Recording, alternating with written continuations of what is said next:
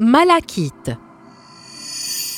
Je suis l'un des plus anciens minéraux utilisés sur Terre. Il y a des millénaires dans des domaines variés, tels la bijouterie, la peinture, le plaquage des colonnes et le mobilier d'intérieur comme les tables et les vases.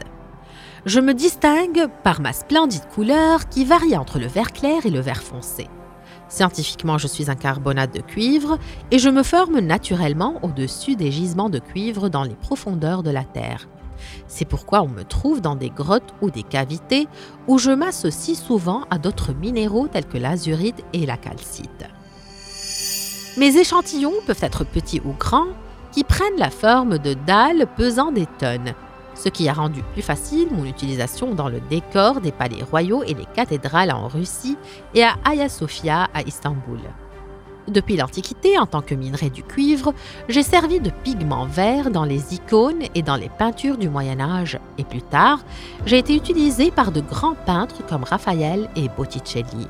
Je suis toujours un minerai principal du cuivre et l'on m'utilise dans la fabrication des bijoux et dans les arts décoratifs d'intérieur. Je suis très répandu en Afrique et on me trouve en abondance dans la République du Congo ainsi qu'en Australie, en France, en Arizona, aux États-Unis, en Chine et en Russie. En Espagne, dans le passé, on croyait que l'amulette en malachite, portée autour du cou d'un enfant, pouvait l'aider à dormir.